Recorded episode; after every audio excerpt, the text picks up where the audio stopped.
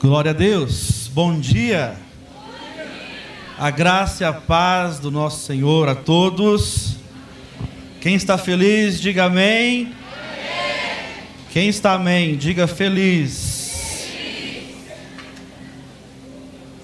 Bom estar com vocês, é um privilégio poder servi-los nesta manhã por meio do ministério da palavra que o Senhor apenas me use, apesar de mim. Preciso colocar. Eu não vou dançar, tá, irmãos? Vocês acharam que eu ia dançar, né?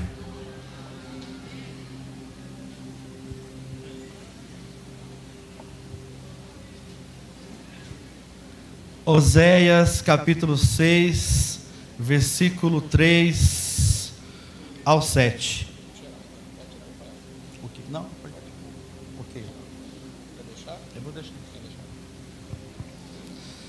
Oséias capítulo 6, verso 3.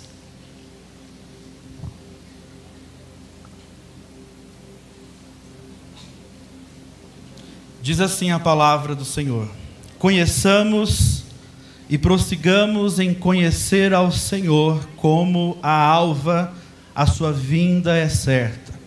E ele descerá sobre nós como a chuva como a chuva serôdia que rega a terra. Que te farei, ó Efraim, que te farei, ó Judá, porque o vosso amor é como a nuvem da manhã e como o orvalho da madrugada que cedo passa. Por isso, os abati por meio dos profetas, pela palavra da minha boca, os matei, e os meus juízos sairão como a luz. Verso 6 Pois misericórdia quero e não sacrifício, e o conhecimento de Deus, mais do que holocaustos. Mas eles transgrediram a aliança como Adão, eles se portaram aleivosamente contra mim. Curva sua cabeça, Pai, no nome de Jesus. Eu quero me submeter diante da tua presença. Eu clamo pela cobertura do teu sangue. Eu peço que os teus anjos nos cercam neste lugar. Declaramos que a nossa mente está cativa a Cristo, a obediência à tua palavra. Senhor, que a tua palavra seja pregada com clareza e que o teu Santo Espírito possa ministrar testificar, edificar. Ó oh Deus, cada vida, cada família, ó oh Deus, cada cidade, cada ministério aqui representado. Senhor, em nome de Jesus, opera as tuas obras. Amém.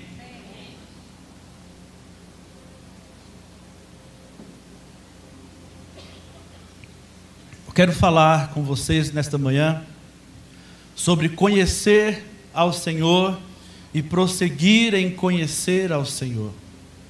Eu não quero gerar uma dúvida em você acerca do conhecimento que você tem acerca do Senhor, mas eu quero gerar uma fome, eu quero demonstrar para vocês, por meio das Escrituras, que o conhecimento de Deus é algo que precisa ser desejado. Nós, precisa, nós precisamos ter um anseio pelo conhecimento de Deus. É preciso ser gerado em nós o querer, uma vontade, uma sede, uma fome pela presença, pelo conhecimento de Deus. Oséias aqui está proferindo estas palavras para Israel, ou seja, pessoas que obviamente eram para conhecer a Deus. E eu percebo que no nosso meio não tem sido diferente. Não há um nível igual, nós não somos, como que eu posso dizer para vocês, nós não estamos no mesmo nível no que tange ao conhecimento de Deus.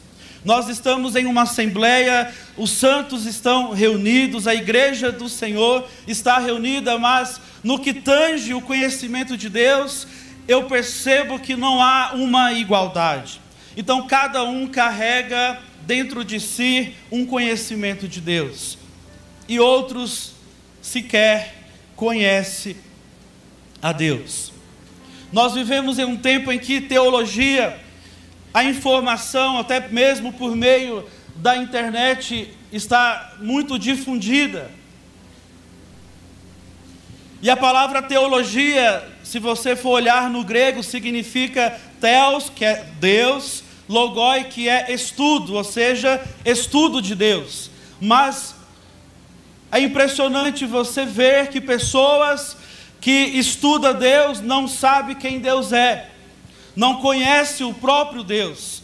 Então você vai ver pessoas conhecendo quem foi grandes homens e mulheres de Deus. Poderia citar Agostinho, Lutero, Armínio, Calvino, tantos homens.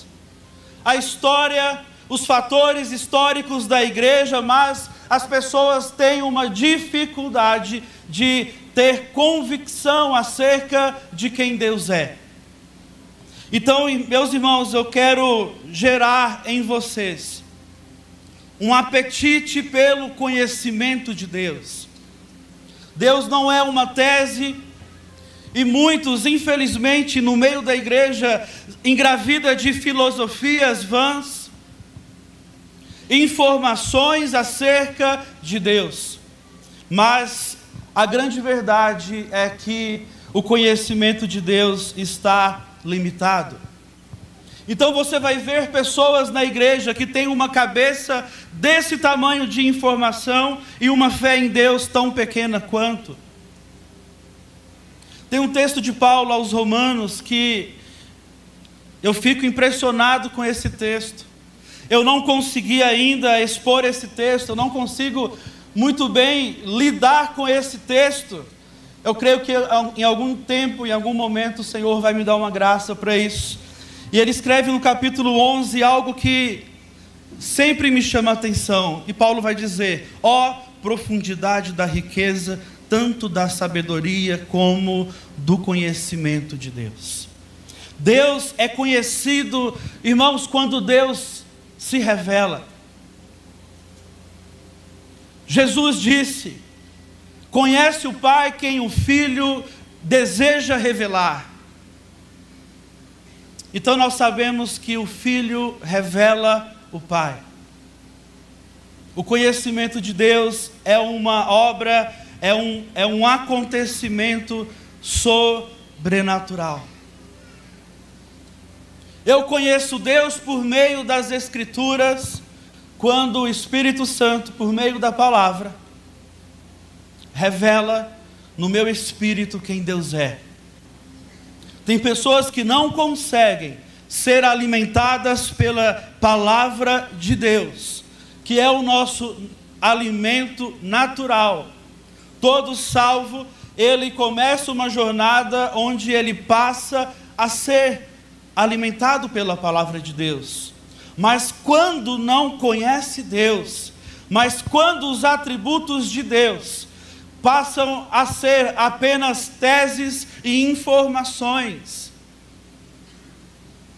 a palavra de Deus passa a ser relativa. Então, caminhando um pouco aqui sobre o texto de Oséias, eu aprendo que o conhecimento de Deus é progressivo, é um processo. Conheçamos e prossigamos em conhecer. Então, em primeiro lugar, nós precisamos entender que ninguém tem um conhecimento é, esgotado de Deus. Ninguém pode afirmar que conheceu a Deus. Ninguém pode afirmar que tem uma, um conhecimento suficiente do próprio Deus. Conhecimento de Deus não é algo que você vai aprendendo e depois passa a ensinar, a ensinar, perdão. Conhecimento de Deus é algo que você começa a aprender, começa a experimentar, começa a tê-lo, começa a ter fé em Deus, e essa fé é gradual. E a nossa fé em Deus, ela vai sendo incrementada na medida em que o conhecimento de Deus vai se tornando real em nossas vidas. Então, é um processo. Nós ficamos muito tristes com pessoas que depois de ter passado anos interagindo com a palavra, já leu a Bíblia várias vezes, a pessoa se acomoda acerca do conhecimento de Deus. Então eu já vi muitos irmãos dizer: ah, por exemplo, esse tema eu já conheço, nós não conhecemos. Eu já conheço sobre isso, o que a Bíblia diz sobre isso. Meus irmãos, quantas vezes nós estamos lendo a Bíblia e geramos uma interrogação: quem colocou esse versículo aqui? Parece que eu nunca tinha lido esse versículo antes. Porque neste momento o Espírito Santo está trazendo no seu espírito uma revelação nova. Mas isso, para isso acontecer, é necessário que nós possamos acreditar nesta verdade da busca pelo conhecimento de Deus. O conhecimento de Deus é algo progressivo.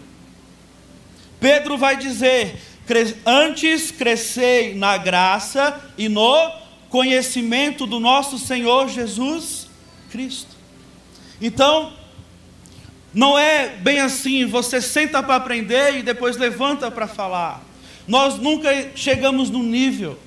Não existe uma régua acerca do conhecimento de Deus. Então, prosseguir fala de uma sequência. Então, nós precisamos decidir, nos obrigar a, a darmos sequência em nossas vidas com Deus, neste processo de conhecê-lo. É infinito. Então nós precisamos nos abrir para a ideia de que você e eu precisamos conhecer mais de Deus. Quantos estão comigo? Amém. Em segundo lugar, você conhece Deus, experimentando Deus. Você não tem acesso à informação sobre Deus, você tem acesso a Deus. São experiências que nós vamos tendo no decorrer das nossas vidas, e em cada experiência eu vou tendo convicção de quem Deus é. E a cada incremento, a cada passo, a cada vez que eu vou conhecendo Deus, este conhecimento de Deus vai me transformando de dentro para fora. O conhecimento de Deus é um processo que é experimentado. O salmista vai dizer: provai e vede que o Senhor é bom. Então nós provamos um Deus que é. Nós precisamos entender que eu preciso diariamente buscar por novas experiências. E a cada nova experiência eu vou sendo moldado, eu vou sendo transformado. Então eu conheço e sigo conhecendo a Deus. Eu sou transformado e prossigo sendo transformado pelo conhecimento de Deus. E essa transformação é de glória em glória, de experiência em experiência. Então nós nunca estaremos prontos. Nós sempre temos que buscar acessá-lo para que nós possamos então ter uma nova experiência. Quantas vezes nós nos deparamos em nossas mesas contando as nossas experiências? E é maravilhoso porque a cada experiência nós jamais voltamos a ser os mesmos. As lutas que nós vencemos em cada experiência que nós temos com Deus.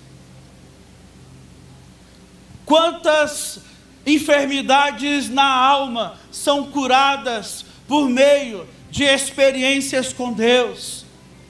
Quantos chamados são ativados por meio de uma experiência com o conhecimento de Deus? Então nós precisamos estar diante de Deus com um coração quebrantado, humilde e declarando: Senhor, eu preciso experimentá-lo, eu preciso conhecê-lo. O meu caráter ainda não está pronto, e a cada experiência que eu tenho, se você analisar o fruto de Deus em nós, é resultado das nossas experiências com o Espírito Santo. Então o Espírito Santo vai gerando em nosso caráter os atributos de Deus, que é o fruto do Espírito. Então, todos os atributos de Deus, todo o conhecimento de Deus, que é comunicável, ou seja, que é de uma certa forma gerado, que é passível de ser gerado em nós, então, quando você passa a ter a mente de Cristo, significa que antes de ter a mente de Cristo, você passou por um processo onde você teve uma experiência profunda com Deus. E as pessoas, quando ver você, quando se relacionar com você, elas não vão ver Deus, mas elas vão ver uma pessoa semelhante a Deus. E você vai se tornando parecido com o Senhor. Por quê? Porque, em primeiro lugar, você se abriu para a ideia de conhecer a Deus. Em segundo lugar, você entendeu que este conhecimento vem por meio de uma experiência profunda com Deus. Em Atos 17, 22, eu gostaria de fazer uma aplicação acerca deste texto.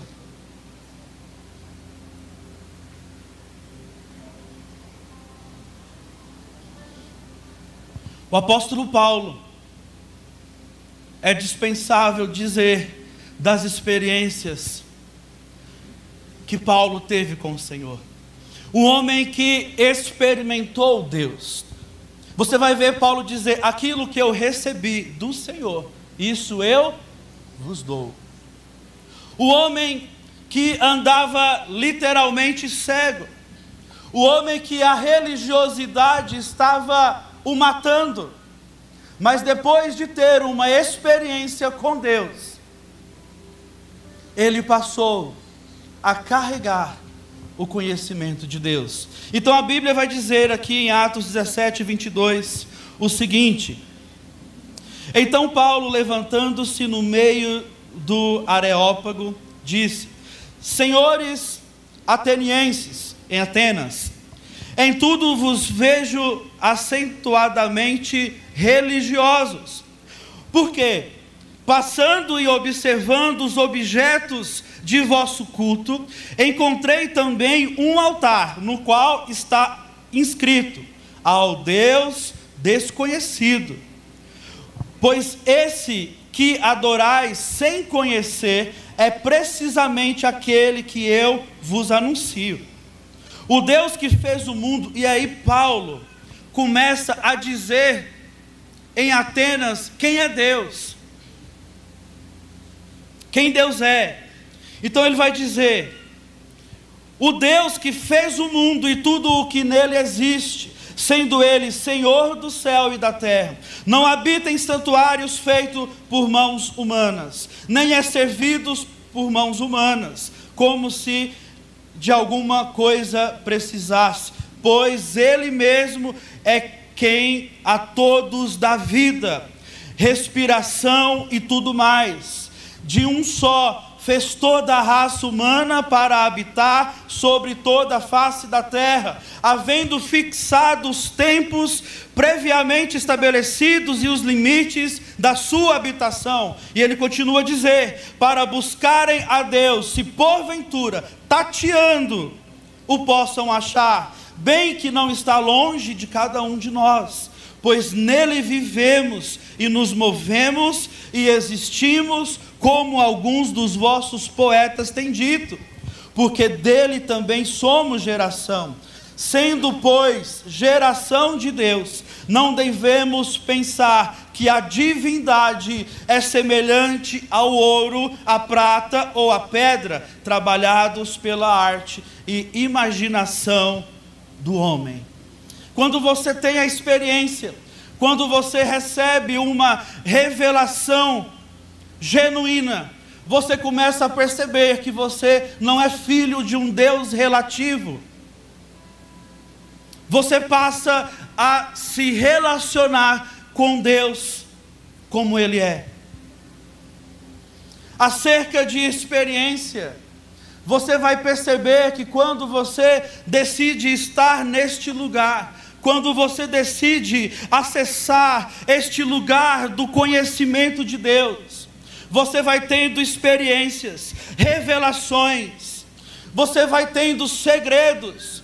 Por quê? Porque você está andando com Deus. A Bíblia diz que Deus falava com Moisés, assim como falava com um amigo. O salmista vai dizer que Deus revelou, Deus mostrou para os filhos de Israel os seus feitos, mas para Moisés, Deus mostrou os seus caminhos. Porque quando você entra neste lugar de conhecimento, de experiências com Deus, toda religiosidade é ficada para trás. A religiosidade não consegue moldar na sua mente o conhecimento de Deus. Você passa a perceber que o que você mais precisa é receber o conhecimento de Deus. A cada experiência é como se uma seringa fosse injetada em você com uma poção de Deus. Essa é a sensação que eu tenho.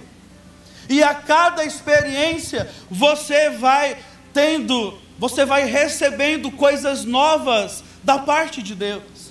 Você nunca mais vê, vê Deus como você via. A sua vida é transformada. Você vê, por exemplo, Jó, é um exemplo. No final do livro de Jó, você percebe claramente, porque Jó disse: Antes eu te conhecia só por ouvir falar, mas agora eu te vejo com os meus próprios olhos. Jó não viu Deus, Jó experimentou Deus. Foi por meio de circunstâncias? Sim, mas ele experimentou Deus. E antes ele tinha uma informação. E quantos hoje estão na igreja perecendo? com traumas, com limitações, com frustrações, com feridas, com ministérios que não frutificam, porque ainda interagem com Deus de ouvir falar. E nós precisamos então entrar neste lugar de forma intencional. Eu preciso todos os dias exercitar isso. Eu preciso ser pragmático, eu preciso me expor, estar vulnerável diante de Deus, para que eu possa conhecê-lo como eu nunca conheci. É nós sabermos que as nossas experiências lá na frente vão transformar muitas vidas. Quantas pessoas crê em Deus porque você conheceu Deus? Porque você antes experimentou Deus. Você que é pai, você que é mãe, você já percebeu que a nossa maior oração diante de Deus é: Senhor, que os nossos filhos tenham uma experiência com o Senhor. Quantas vezes eu já me peguei chorando diante de Deus, clamando: Senhor, as minhas filhas precisam experimentá-lo, porque eu não consigo explicar, porque eu não consigo desenvolver um raciocínio acerca de quem o Senhor é, por meio daquilo que eu experimentei. Só há uma forma delas permanecerem íntegras no seu chamado, íntegras na tua presença, é o experimentando. Nós precisamos interceder pelos nossos discípulos, para que eles tenham experiências maiores e melhores que nós tivemos. É só assim que eles vão crescer.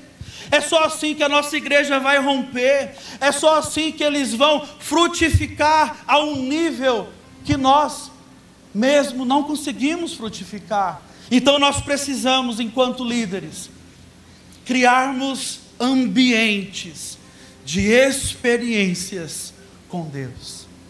Amém? Em terceiro lugar, a nossa adoração é medida pelo nosso conhecimento de Deus. Vejamos o verso 4 que nós lemos do texto de Oséias.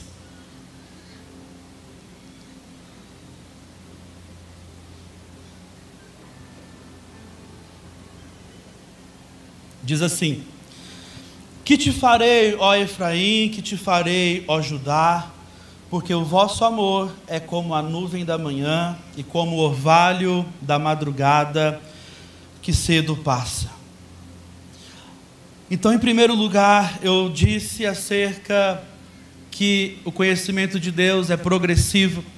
Em segundo lugar, o conhecimento vem por meio de uma experiência. Em terceiro lugar, então, a nossa adoração é medida, o nosso relacionamento com Deus é medido, a saúde do nosso relacionamento com Deus é simétrico ao nosso conhecimento de Deus. Qual é a sua fé em Deus? A nossa adoração só é comprometida quando a nossa fé em Deus é comprometida. Eu percebo, e nós já vamos orar por isso, eu percebo, e a Bíblia diz isso, que há uma batalha espiritual para que nós não tenhamos o conhecimento de Deus. O diabo ele quer tocar na sua fé para que ele possa tocar em todas as áreas da sua vida, inclusive na adoração. Porque adoração imprime, denota o seu relacionamento com Deus. E o que o diabo quer é te roubar, é tirar você da presença de Deus. O texto que nós lemos fala de um amor instável. E Oséias, ele foi marcado por. É, é, ele, ele foi contemporâneo, melhor dizendo, de um povo infiel. Deus o levou a casar com uma mulher infiel, para que o Senhor pudesse demonstrar a infidelidade de Israel. E aqui no verso 4 que nós lemos, Oséias está falando acerca da instabilidade do amor. É como nuvem, é como orvalho. Então você vê pessoas que um dia adora o Senhor como se não houvesse o amanhã. Então você vai ver pessoas que um dia se rende ao Senhor de uma forma, tem uma adoração cheia de graça. Uma pessoa que você olha para ela enquanto ela fala de Jesus e o olho dela brilha. Por quê? Ela está com o conhecimento de Deus em dia porque ela tem uma fé em Deus, porque ela simplesmente se relaciona com Deus como Ele é. Mas qual que é a nossa dificuldade? Por não conhecermos quem Deus é, nós não conseguimos adorá-lo como Ele é. Você vê em João 4, Jesus com a mulher samaritana. E Samaria também, da mesma forma, fala de religiosidade. Samaria representa o reino do norte, onde não está a presença de Deus. Samaria representa os ídolos que querem substituir a presença de Deus. E Jesus então disse para aquela mulher: se você conhecesse o dom de Deus que há em mim e quem te pede água, te pediria Lembra do texto? Então Jesus está dizendo para ela, porque este texto é sobre relacionamento, é sobre adoração. Quantos entendem assim também? Jesus então está dizendo para ela: se você tivesse o conhecimento de Deus, a sua adoração seria em espírito e em verdade. A nossa adoração sem conhecer Deus, é meramente uma vã repetição, é uma religiosidade. Mas eu não estou aqui para refutar a sua adoração ou colocar dúvida em seu coração acerca de como você adora a Deus. Eu estou aqui para estimulá-lo e dizer: existe um nível mais profundo de adoração. Você pode ir em um lugar mais profundo de adoração. Para isso, busque conhecer e prossiga em conhecer ao Senhor. Amém? Então nós precisamos olhar para os nossos pés. Quão estáveis somos. Vamos pensar um pouco sobre isso. Como tem sido o nosso amor pelo Senhor? Como uma nuvem, como um orvalho, como nós temos expressado o nosso amor pelo nosso Senhor. O que nós temos entregue diante de Deus.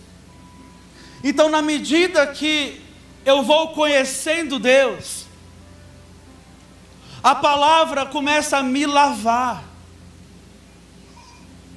Jesus disse: as Escrituras testificam de quem? Dele. Então, na medida em que você vai crendo nesta mensagem e vai se relacionando com a palavra, a palavra vai te lavando e você vai perdendo características mundanas.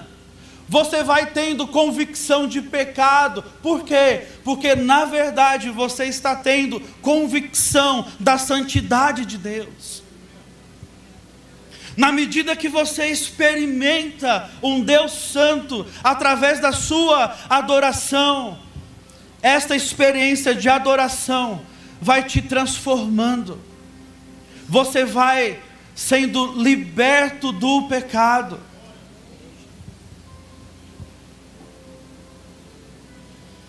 Como nós precisamos ser sermos fiéis a Deus. E de novo, fidelidade é fruto do espírito. Ninguém é bom, ninguém é fiel. O Espírito Santo nos torna bons e fiéis. E essa fidelidade demonstra a nossa adoração a Deus.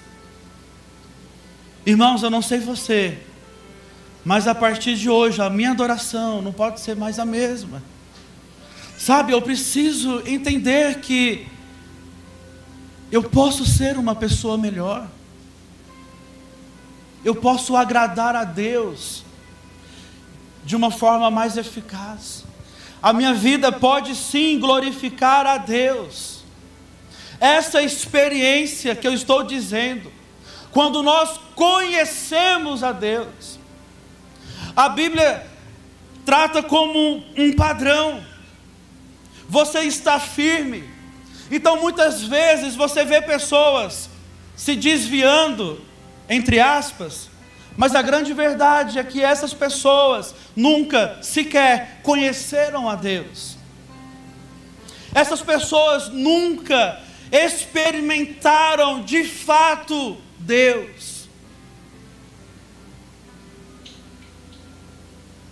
Porque na medida em que nós vamos experimentando Deus, essas experiências vão gerando em nós um temor, um tremor. Nós vamos lidando com as nossas vidas com receio, com reverência, porque nós entendemos que eu não estou mais no padrão de Samaria. Eu carrego então agora a presença de Deus. Tem um texto de Hebreus 6, verso 4, que vai dizer assim: Hebreus 6, 4. É impossível, pois, que aqueles que uma vez foram iluminados e, prov e provaram, provaram, repita comigo, provaram, o dom celestial, e se só até aí. E se tornaram participantes do Espírito Santo. Olha o verso 5. E provaram, repita, provaram a boa palavra de Deus. E provaram também os poderes do mundo vindouro. E caíram. Sim, é impossível outra vez renová-los para arrependimento, visto que, de novo, estão crucificando para si mesmos o Filho de Deus e expondo a ignomínia. Eu vou, talvez de uma forma equivocada, tentar aplicar esse texto aqui, mas olha o que eu percebo nesse texto. Se uma pessoa experimentou Deus, se uma pessoa conheceu Deus, se uma pessoa teve uma experiência com os poderes do mundo vindouro, e mesmo assim ela se desviou, o que mais essa pessoa vai ter que ter? Porque o máximo que nós podemos ter é essas experiências. Então o texto talvez também estejam, esteja nos dizendo o seguinte: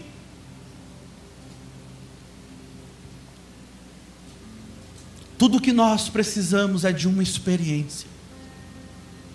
A nossa natureza adâmica só é sucumbida através, por meio do conhecimento pleno de Deus. E se para alguns este conhecimento, esta experiência não foram suficientes, como essas pessoas novamente vão se constranger com a mensagem da cruz e se arrepender? Como novamente essas pessoas vão se render a um Jesus que elas já se renderam e apostataram. A apostasia é você abandonar Deus, depois de ser iluminado, depois de ser reconciliado, depois de ser justificado. Então nós precisamos entender que há uma batalha espiritual Conhecer Deus é resultado de uma batalha espiritual. Ninguém conhece Deus naturalmente. Todos que conhecem e conhecerão Deus irão conhecer e conheceram por meio de uma experiência sobrenatural. E eu quero orar neste momento sobre isso, antes de dar sequência. Mas antes de orar, olhem para esse texto de Paulo. Segunda de Paulo aos Coríntios 10 e verso 4.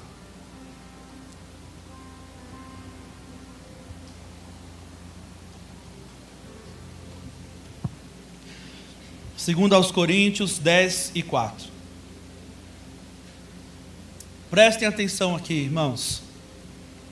Porque as armas da nossa milícia não são carnais, e sim poderosas em Deus. Para o quê? Para destruir fortalezas, para destruir sofismas. Amém? Todos estão até aqui? E toda altivez que se levante contra o conhecimento de Deus. Vocês estão entendendo? E levando cativo todo o pensamento à obediência de Cristo. Existem sofismas nas nossas mentes. Cada um carrega uma limitação. Uns carregam uma limitação totalmente é, comprometida que o impede totalmente de conhecer Deus. Outros carregam ou outros possuem uma limitação na mente, em uma proporção menor, mas ela chegou até um ponto e não avança mais. E não, o conhecimento de Deus não entra. Então, no seu lugar mesmo, coloque a mão sobre a sua cabeça, representando toda a estrutura sua de pensamentos, a sua mente, a sua razão humana, a sabedoria humana, representando toda a natureza adâmica que há em nós. Então comece a orar, Senhor. As nossas armas não são carnais, mas elas são poderosas em Ti para destruir toda fortaleza na mente, todo sofisma, tudo aquilo que tem impedido o conhecimento de Deus. Em nome de Jesus, eu libero agora, Pai, o Teu poder sobre a vida de cada um. Espírito Santo, traga a revelação, Senhor, em cada coração. Traga firmeza, Senhor, traga ousadia, traga convicção aumente a fé. Em nome de Jesus, eu aplico agora o sangue de Jesus. O sangue de Jesus. O sangue de Jesus. Diga: o sangue de Jesus está sobre a minha mente. Amém. Aplauda ao Senhor. Glória a Deus. Aleluia. E por último, para já caminhar aqui para encerrarmos, entrando agora no tema também do congresso, eu quero dizer para os irmãos que o céu está aberto para o conhecimento de Deus. Amém? Eu coloquei aqui esse véu. Eu procurei em casa um véu e não achei. E eu cheguei aqui, ouvi as irmãs, eu falei: olha aí, até o véu Deus preparou. O Alexandre quis tirar o meu véu, falei: não. Na Bíblia, a Bíblia simboliza o véu para demonstrar a separação. O véu representa a separação, e a separação denota a religiosidade, a sequidão, a ausência do conhecimento de Deus.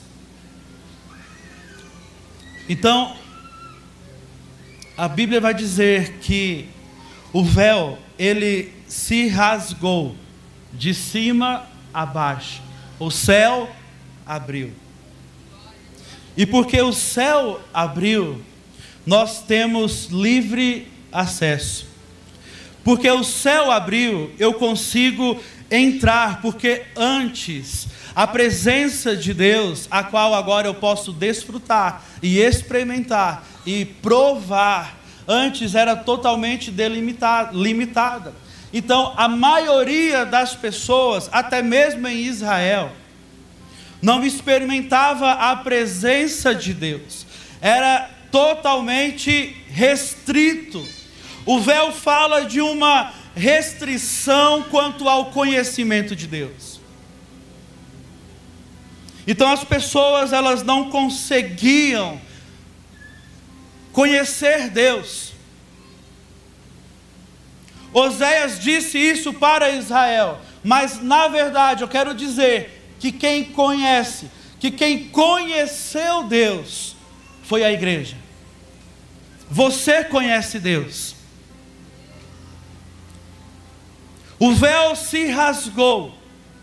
O Espírito Santo veio como chuva. Como chuva serôdia, como o texto de Oséias disse, chuva serôdia fala das últimas chuvas. A última chuva veio. O Espírito Santo veio sobre nós. Então, da mesma forma que quanto ao conhecimento de Deus, é o Filho que revela, mas é o Espírito Santo que ensina. E ele vos ensinará todas as por meio do Espírito Santo. Quando nós temos essa experiência com o Espírito Santo, nós estamos conhecendo Deus. Por isso que eu amo quando eu vejo pessoas na presença de Deus, tendo experiências. Quando a presença de Deus se manifesta, quando de alguma maneira esta pessoa está reagindo fisicamente à presença, ao peso da glória de Deus. Então, irmãos, nós podemos afirmar: essa pessoa está conhecendo Deus. Essa pessoa nunca mais será a mesma porque o véu se rasgou e agora ela tem acesso. Quando nós estamos tendo experiências profundas com o Espírito Santo, nós estamos provando Deus. E eu quero ler mais um texto com vocês. Hebreus 10, 19.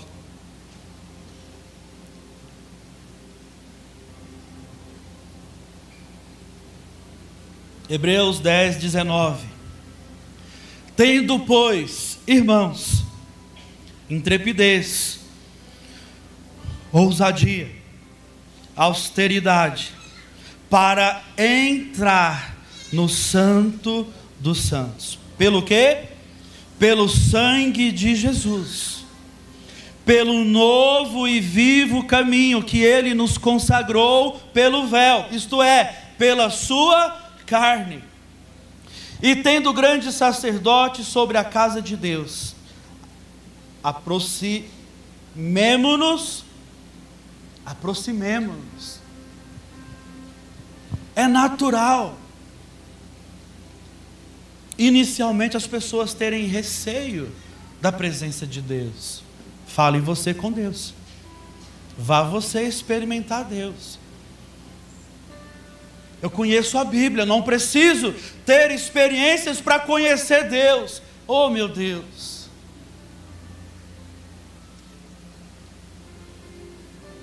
Vá você. Eu vejo em muitos um receio de se lançar.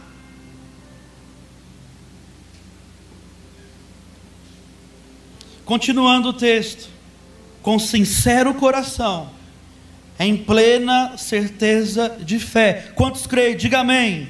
amém. Tendo o coração purificado de má consciência e lavado o corpo com a água pura, guardemos firme a confissão da esperança, sem vacilar, pois quem fez a promessa é fiel. A maior consequência de Adão foi a separação. Mas os céus estão abertos. O pecado trouxe separação. E hoje muitos não conseguem crer na verdade que vai revelar a verdade, que vai revelar Jesus, que vai trazer libertação. Quando Jesus disse em Israel, conhecer João 8:32, um texto áureo, conhecereis a verdade e a verdade vos libertará. Conhecer quem? Quem Jesus disse que é a verdade? Eu sou o caminho, eu sou a e a vida. Então, quando nós conhecemos Jesus, nós somos libertos. Portanto, conheçamos e prossigamos em conhecer ao Senhor. Nós precisamos entrar neste lugar pelo sangue de Jesus. É nós nos despirmos de toda justiça própria. Irmãos, de fato, nós nunca teremos justiça para entrar, mas eu entro pelo sangue. Eu nunca terei mérito para entrar neste lugar. O mérito é um coração sincero. É isso que o texto disse. O mérito é você se arrepender. O mérito é você ter uma consciência pura. Então, você acessa este lugar onde você vai ter experiências profundas com Deus. Por isso que o Espírito Santo é responsável pela comunhão. Comunhão é conhecer. A primeira vez que essa palavra conhecer na Bíblia é citada foi quando Adão conheceu Eva. Porque conhecer na Bíblia é de fato um relacionamento íntimo com outra pessoa. E para você conhecer Deus, só existe uma forma: você entender que o céu está aberto e que você, por meio, pelo mérito do sangue de Jesus, precisa entrar no lugar da presença de Deus. E quando você entra, você carrega uma porção de Deus. Você passa a ser a arca. Quando você experimenta Deus, você passa a levar essa experiência. Quando você passa por um processo onde você está conhecendo profundamente Deus, as pessoas vão olhar para você e de alguma forma elas vão ter experiências com Deus. A sua vida passa a falar da vida de Deus. Há um rio. A Bíblia fala que no rio de Deus eu defino o nível que eu desejo andar, onde eu quero ficar. Meus irmãos, o Senhor já fez tudo por nós. E além de tudo, o Senhor quer nos ver. O Senhor quer que entramos. Há uma promessa para você, meu irmão. Serei achado de vós. Olha que promessa maravilhosa da parte de Deus. Serei achado de vós. Mas para isso, você tem que buscá-lo. Para isso, você tem que bater. E muitos não buscam, e muitos não batem, e passam uma vida toda comprometida, limitada. Então quero nesta manhã convidar você a se colocar em pé comigo.